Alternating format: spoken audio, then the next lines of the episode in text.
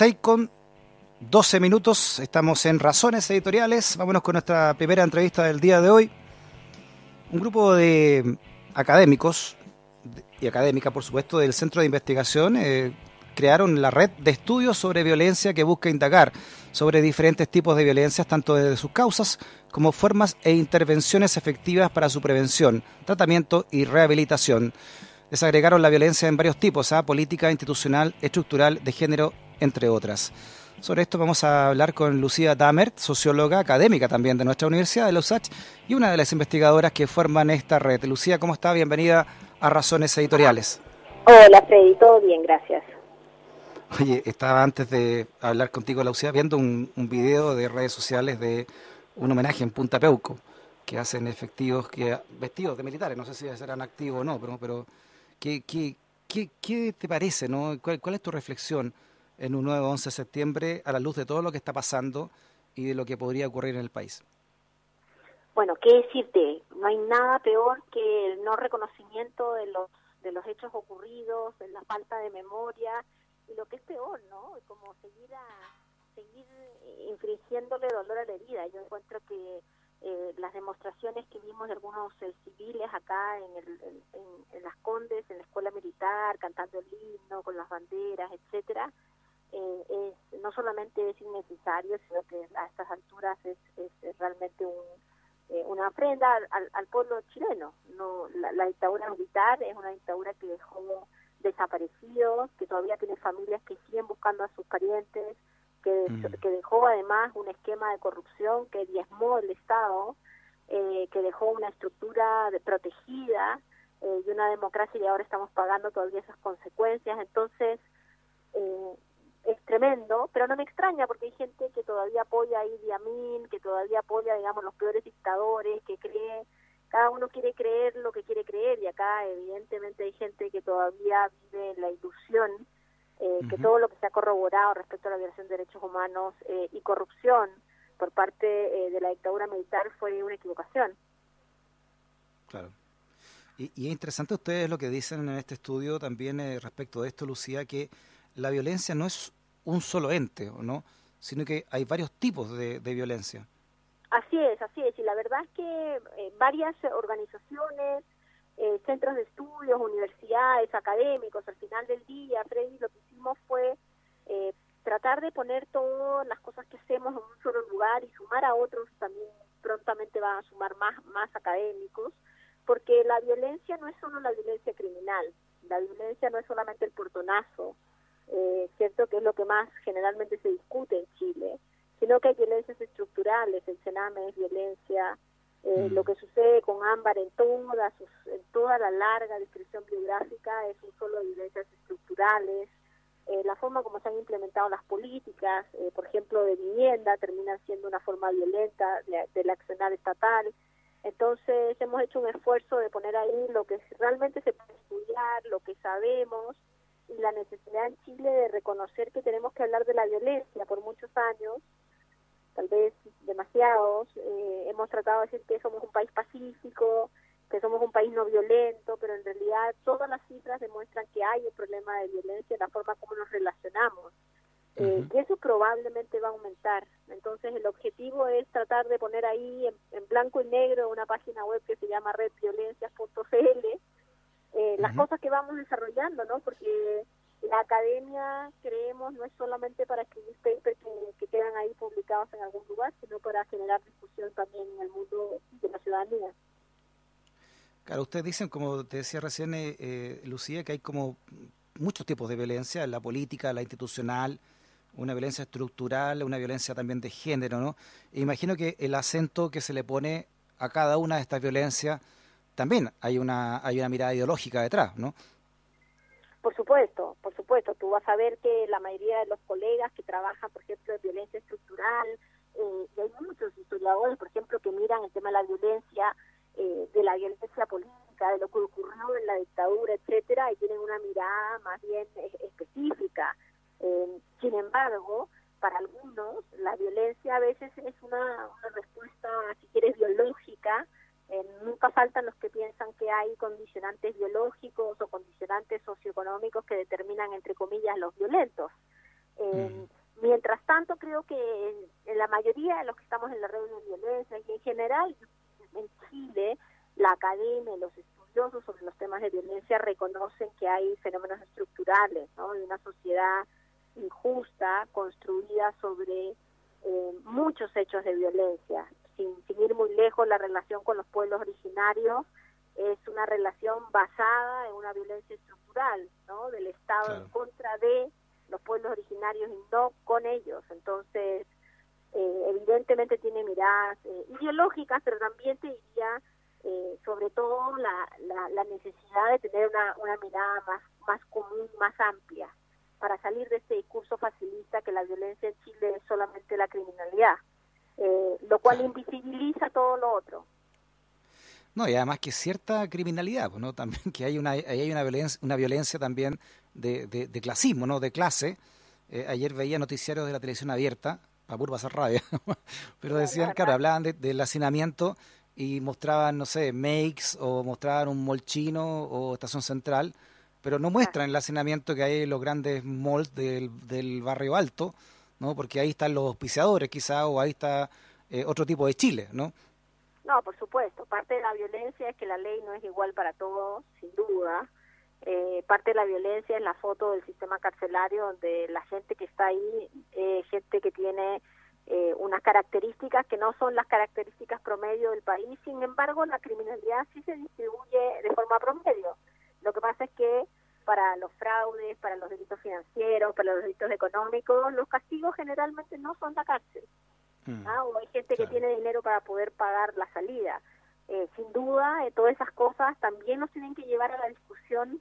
Yo creo que en el marco del estallido, Freddy, hubo mucha discusión sobre los problemas de frustración, los problemas de desigualdad, pero pero ahí a partir de ahí surge la necesidad también de enfrentarnos a los a los temas de las violencias porque la gente está frustrada porque ha sido violentada estructuralmente porque la relación en los colegios de los alumnos con los profesores a veces es violenta o la relación mm. de los médicos con los pacientes también puede ser violenta autoritaria vertical.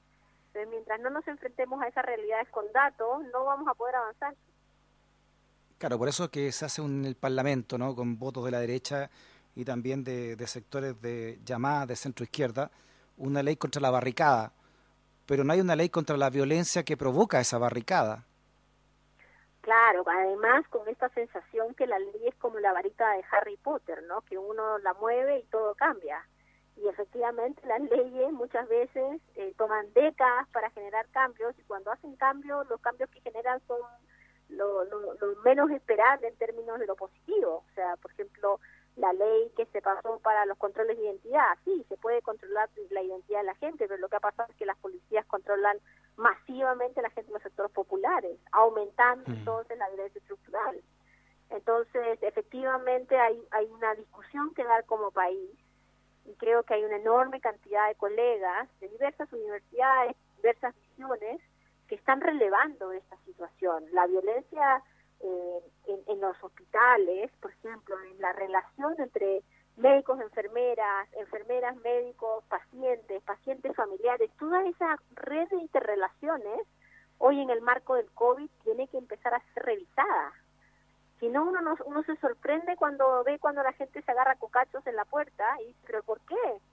Pero en realidad es porque hay una interacción permanente de largo plazo basada en situaciones jerarquías que ya a veces están un poco sobrepasadas eh, y de tratos de tratos violentos. A tu juicio entonces, eh, Lucía, eh, ¿qué tipo de violencias son las más visibles en Chile de hoy? Mira, te diría que en Chile de hoy la discusión generalizada está centrada en la, en la, violencia criminal, de los delitos comunes, ¿cierto?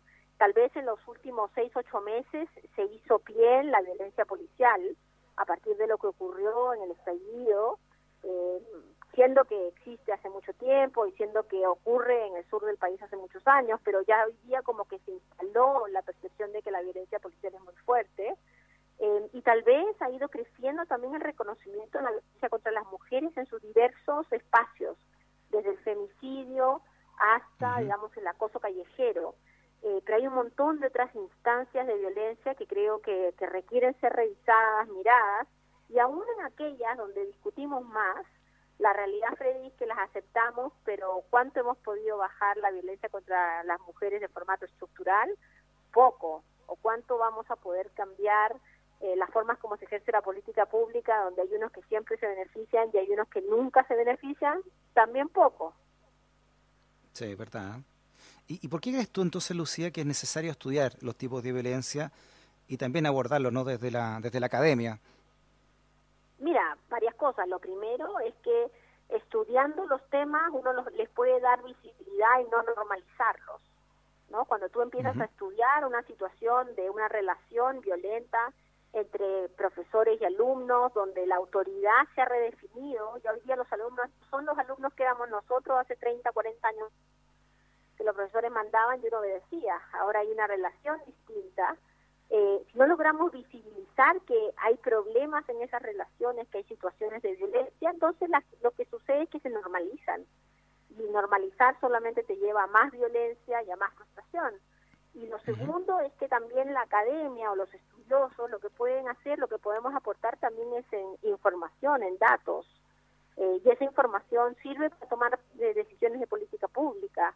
Si uno encuentra, por ejemplo, que el uso eh, policial de gases es constante y excesivo, como se ha sabido durante el estallido, el uso de perdigones ya ni siquiera es excesivo, sino es una es una atrocidad en la cantidad utilizada.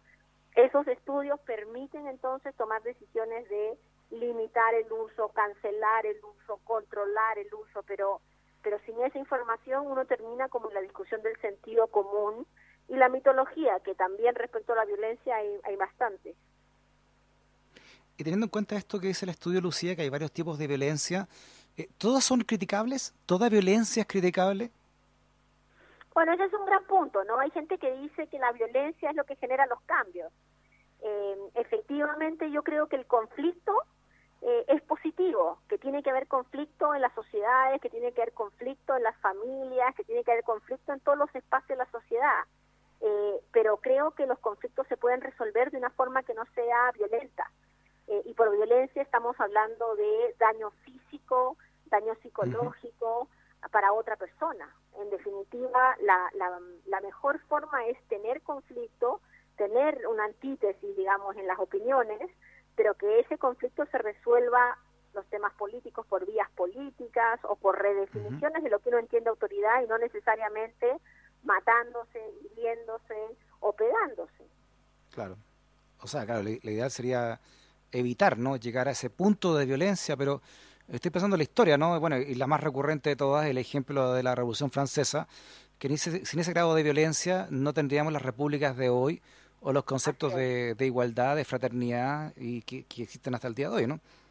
Así es. Hay, por eso te digo que hay, hay a nivel estructural eh, a nivel de las violencias estructurales del Estado, sin duda hay mucha revisión respecto a cómo la violencia finalmente es parte de la historia, ¿no?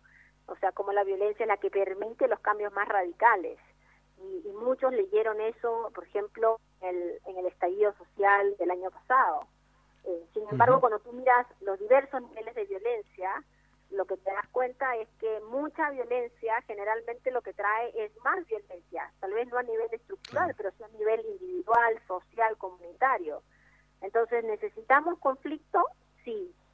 Ese es un gran mito en Chile, ¿cierto? Que generalmente lo que se hace es se tira el conflicto debajo del sillón eh, o debajo de la alfombra. Pero el conflicto tenemos que aprender a manejarlo eh, para poder salir adelante con nuevas formas de relación. Si el problema es que estamos en el siglo XXII en las relaciones y en el siglo XIV en las estructuras autoritarias, jerárquicas, discriminadoras. Entonces toca unir un poquito más esos dos, esos dos espacios. Claro, una buena reflexión para el día de hoy también, Lucía, ¿no? Para, para ver cómo, cómo evitamos ¿no? los grados de violencia que, que hemos sufrido y también pensar, ¿no? ¿Cuáles son las sociedades menos violentas, ¿no? Hay hay una forma de entender, ¿no? Cómo, cómo una sociedad finalmente se hace menos violenta. Mira, los avances son muy significativos. Hace 50 años se decía que una que un país seguro o un, eh, eh, un país este, sin guerra era o un país en paz era aquel que no tenía guerras. Hoy día ya sabemos que la paz no es solamente la falta de guerra, sino es la, la falta de injusticias sociales. Entonces, cuando tú pones ese como tu parámetro, por supuesto que somos un país violento. ¿ah? La mayoría de los mm. países latinoamericanos son países violentos. Tal vez hay algunos países más socialdemócratas, nórdicos, donde han llegado a niveles eh, distintos.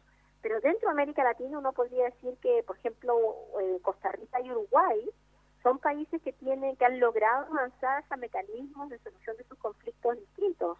En, Uruguay los sindicatos son muy fuertes, existen mecanismos sociales comunitarios de organización que hacen que esto no sea una pelea individual. O sea, hay eh, grados más de igualdad, quizá, ¿no? Si uno ve los parámetros, los puntos en común. Es, grados más de igualdad, porque en definitiva la desigualdad en sí misma es violenta. Muy bien, Lucía Damer, socióloga, también académica de la USACH. Lucía, un abrazo muy grande, ¿eh? que esté muy bien. Gracias, muy bien, chao, chao. Chao. Que nunca te discriminen por razones editoriales. Radio USACH 94.5, el dial de un mundo que cambia.